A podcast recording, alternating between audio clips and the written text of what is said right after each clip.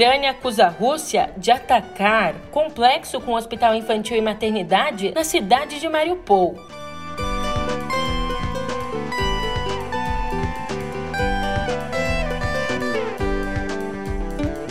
E aqui no Brasil, PT, PV e PCdoB anunciam acordo para formar federação partidária.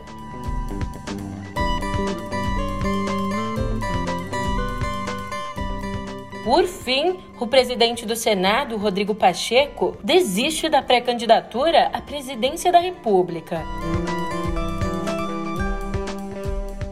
Um ótimo dia, uma ótima tarde, uma ótima noite para você. Eu sou a Julia Keck e vem cá. Como é que você tá, hein? Hoje a gente chega ao 15º dia de guerra e até agora a Rússia ainda não desistiu da narrativa de que ataca só alvos militares. Mas os fatos estarrecedores estão fazendo essa narrativa cair por terra. E agora eu te conto todos esses fatos no pé do ouvido. Música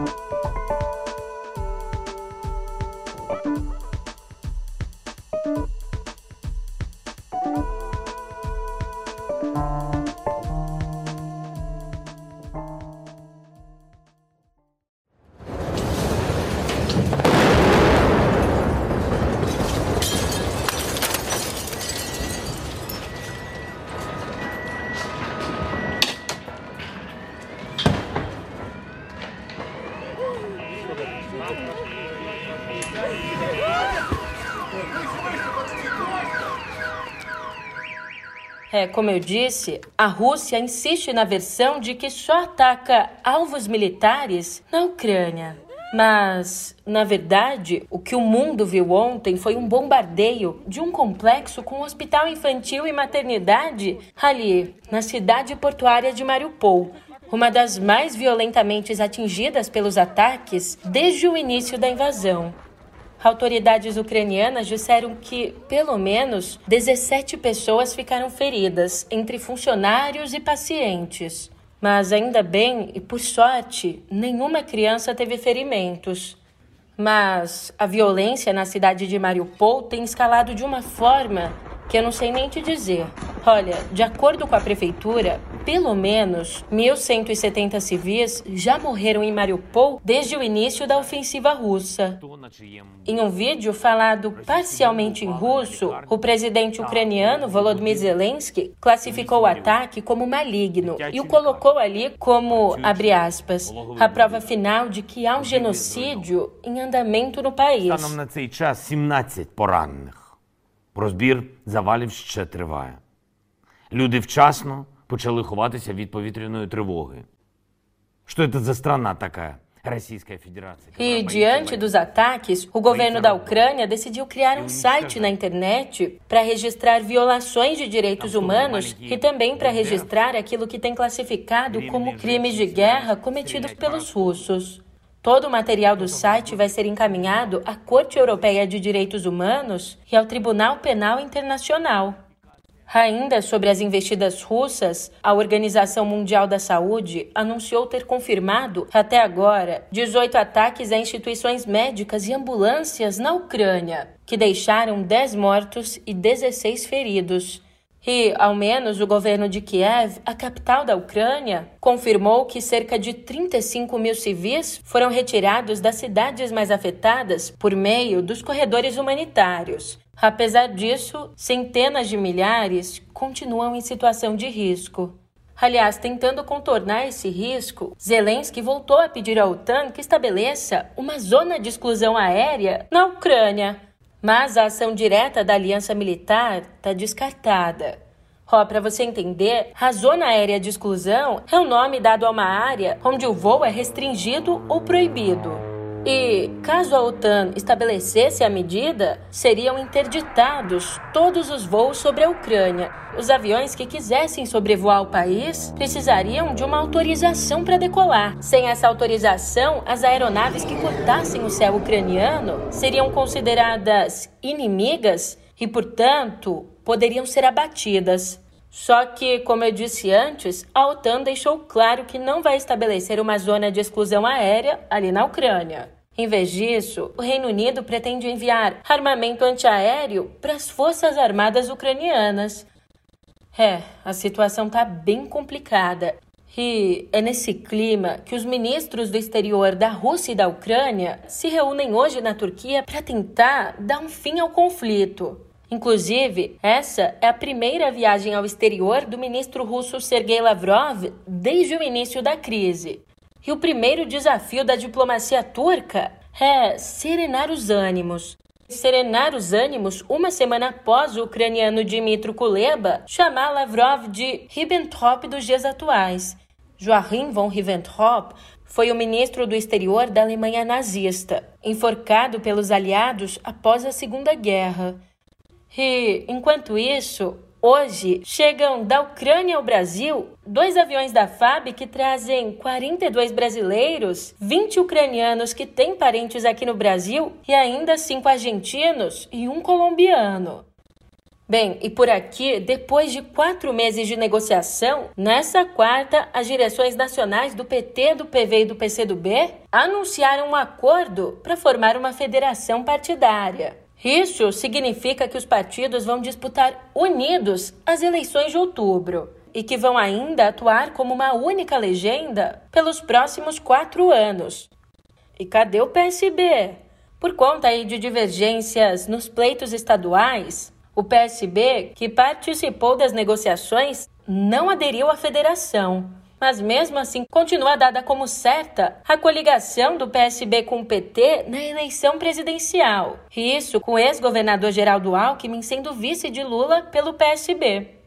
E falando em PT, o PT decidiu mudar de estratégia e incluir a ex-presidente Dilma Rousseff na propaganda do partido na TV, por mais que a estrela dos spots continue sendo Lula. O PT mudou a rota porque avaliou que o governo dela vai ser um dos principais alvos dos adversários na campanha. Então achou melhor antecipar esse debate. Temos desistências na disputa. O presidente do Senado, Rodrigo Pacheco, comunicou oficialmente o PSD, o partido dele, que não vai disputar a presidência da República esse ano, como conta Natuzaneri. Com isso, a expectativa é que o governador do Rio Grande do Sul, o Eduardo Leite, que foi derrotado nas prévias tucanas, deixe o PSDB já na próxima semana e se filie ao PSD para concorrer à eleição. E por seis votos, o STF rejeitou uma ação do PDT que pedia mudança no cálculo do tempo de inelegibilidade com base na lei da ficha limpa. Os ministros Alexandre de Moraes, Carmen Lúcia, Edson Fachin, Rosa Weber, Ricardo Lewandowski e Luiz Fux votaram pelo não reconhecimento da ação, sem sequer entrar no mérito. E essa decisão é uma derrota para o ministro Nunes Marques, que atendeu por liminar a demanda do partido para que os oito anos de inelegibilidade por uma condenação fossem contados a partir do começo da pena, não do final da pena, como acontece hoje.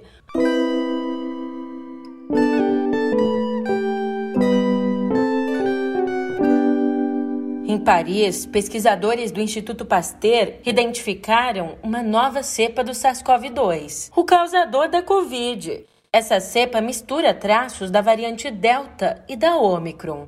Basicamente, as duas responsáveis pela segunda onda e a terceira onda da pandemia. Mas acalma o coração, porque, mesmo a Delta sendo mais letal e a Omicron sendo mais contagiosa, os cientistas acreditam não existir um grande risco, já que a maioria da população já tem imunidade às duas variantes.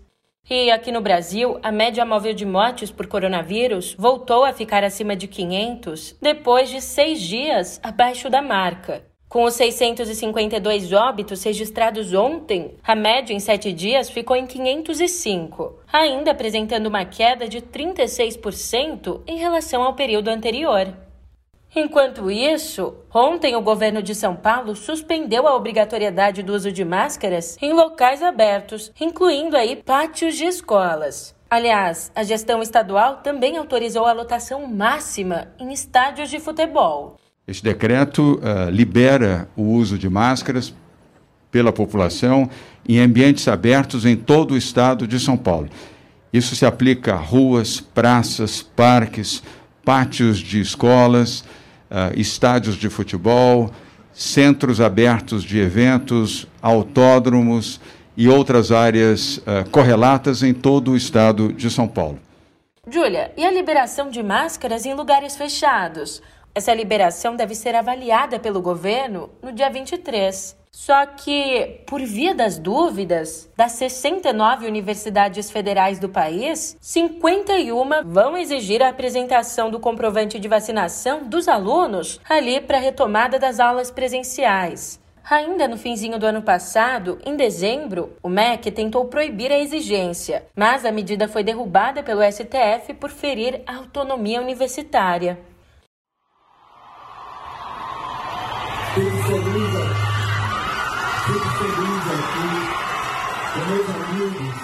Agora a gente conversa sobre uma pauta ambiental.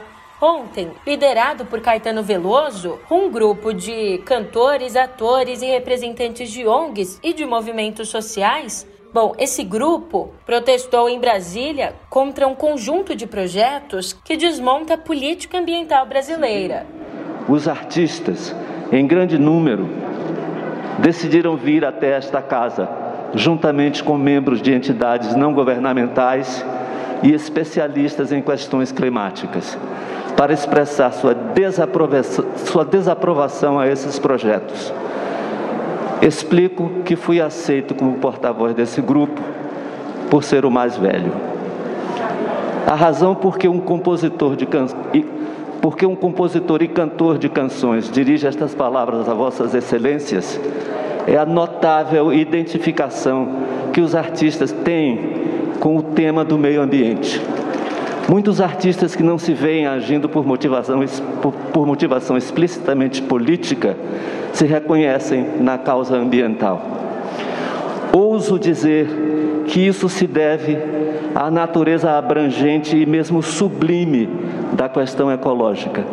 Nela, os artistas veem a busca de harmonia, a decisão sobre o sentido do humano no mundo, à luz da salvação.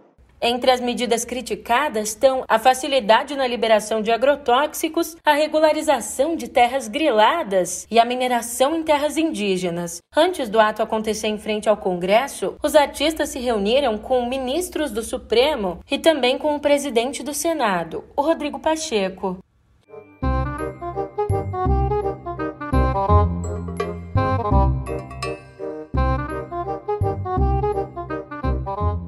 E hoje, aqui no nosso cantinho da vergonha alheia, você tá sabendo que não foi só o presidente Jair Bolsonaro que tropeçou nas palavras ao homenagear o Dia Internacional da Mulher? Pois é, alguém quis aí dividir a vergonha. Durante um evento do Conselho Nacional do Ministério Público, o Procurador-Geral da República, Augusto Aras, louvou as mulheres por terem o prazer de escolher a cor da unha que vão pintar e o sapato que vão calçar. Um dia de homenagem às filhas. É um dia de homenagem à mulher.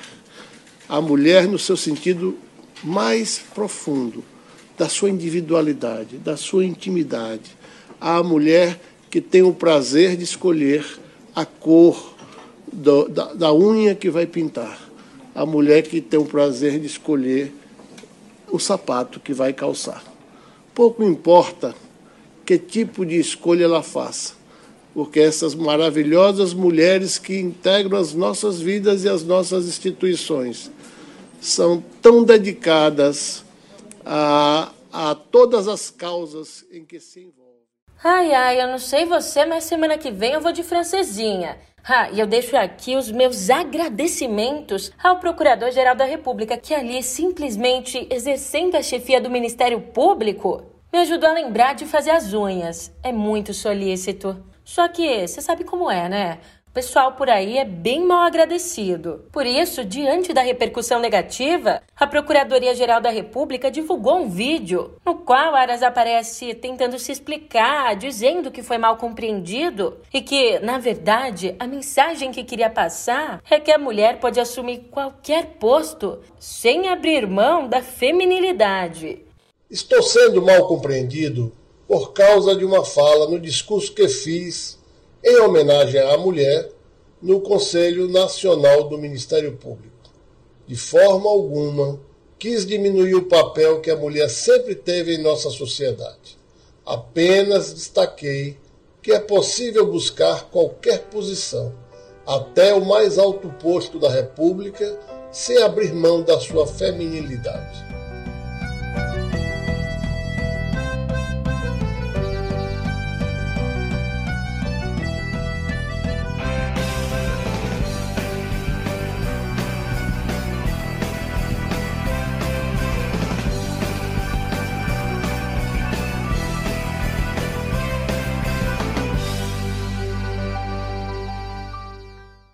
Já o ministro da Educação, o pastor Milton Ribeiro, que atualmente é investigado por homofobia, bom, ontem, durante um evento sobre alimentação escolar, ele voltou à carga contra a diversidade sexual. Escuta só. Nós não vamos permitir que a educação brasileira vá por um caminho de tentar ensinar coisas erradas para as crianças. Nós queremos que as crianças, coisa errada se aprende na rua Dentro da escola, a gente tem que aprender o que é o caminho bom, o correto, o civismo, o patriotismo, as coisas certas. Eu quero cuidar dos, das crianças. Não vou permitir, enquanto eu for ministro, que ninguém violente a inocência das crianças nas escolas públicas. Não vou permitir isso. Isso é um compromisso do nosso presidente esse negócio de ensinar, ah, você nasceu homem, pode ser mulher. Respeito todas as orientações. Uma coisa é respeitar. Agora, incentivar, aí é um outro passo. Eu respeito, tenho dito isso, mas nós não vamos permitir criança de 6 a 10 anos, um professor chegue na sala e diga que se ele nasceu homem, se quiser ser mulher, pode ser mulher. Isso eu falo publicamente mesmo, por isso que meu processo já está lá no STF. Eu não tenho vergonha de falar isso, eu não tenho compromisso com o erro. É, vou nem falar nada, acho que acho que é melhor a gente passar para a próxima editoria.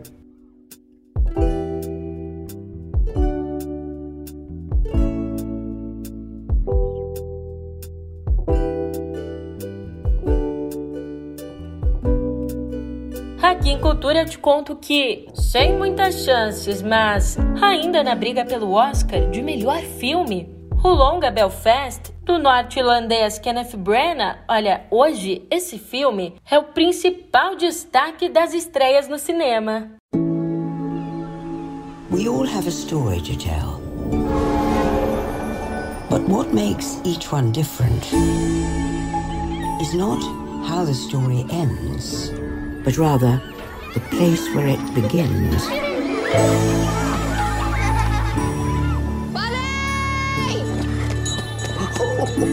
holy God. Mama says if we went across the water, they wouldn't understand the way we talk. Rodado aí em preto e branco e ambientado em 1969, mesmo não sendo um filme autobiográfico, o longa é inspirado nas lembranças de infância do diretor e também no conflito entre católicos e protestantes na capital da Irlanda do Norte. You wouldn't want to be the old man out in the street. Touch my family and I'll kill you. Are we gonna have to leave Belfast? We'll fight this together. This is it. This is what? This is war.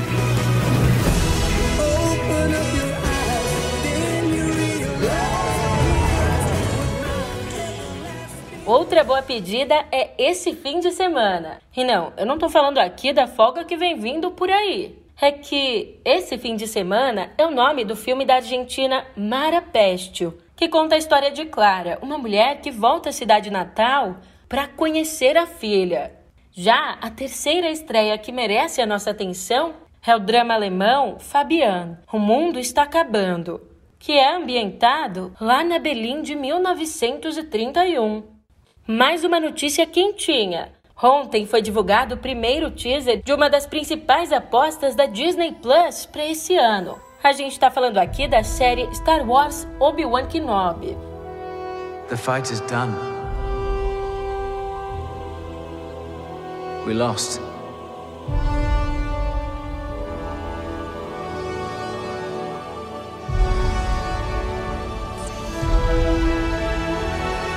Stay hidden. Nessa produção, Ewan McGregor retoma o papel do mestre Jedi, encarregado de acompanhar à distância a infância de Luke Skywalker. E isso enquanto o Império consolida o poder. E fica de olho aberto aí porque a série que se passa entre a frequência e a trilogia original tem a estreia prevista para o dia 25 de maio. Their compassion leaves a trail. The Jedi Code is like an itch. He cannot help it. Where is he?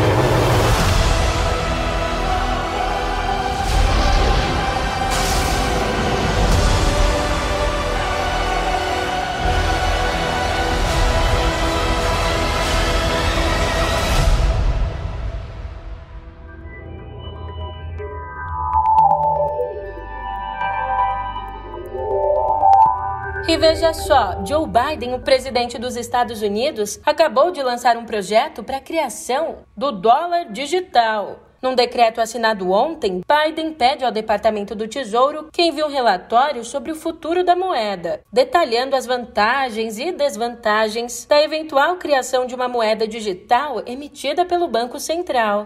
Com isso, Biden pede mais detalhes sobre quais seriam as consequências da criação do dólar digital para o sistema financeiro e para o sistema de pagamentos, além de querer saber também as consequências para a segurança e para o crescimento econômico do país.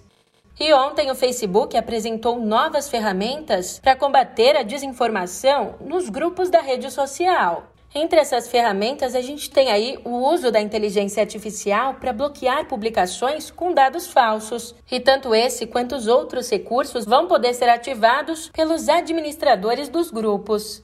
É, enquanto isso, o Twitter lançou uma versão do site para o Tor, o navegador focado em privacidade de código aberto para navegação anônima e segura na internet. Tá, Julia, mas você falou, falou e não falou nada. Não, eu te explico. Na prática, a novidade permite que os usuários acessem o Twitter em qualquer país, mesmo naqueles que estiverem bloqueando o acesso ao Twitter, como a Rússia. É, e já que a nossa conversa acabou aqui na Rússia, eu te digo que ontem foi a vez da Sony se posicionar. A empresa anunciou que suspendeu as vendas do PlayStation lá na Rússia, cancelando assim todos os embarques de software e hardware no país, bem como cancelando também o lançamento do Gran Turismo 7. Além disso, a PlayStation Store também não estará mais disponível no país de Putin. E assim a gente vai se despedindo. Por hoje é só, força aí para você, falta pouco para a semana acabar e eu te encontro por aqui amanhã. Até lá.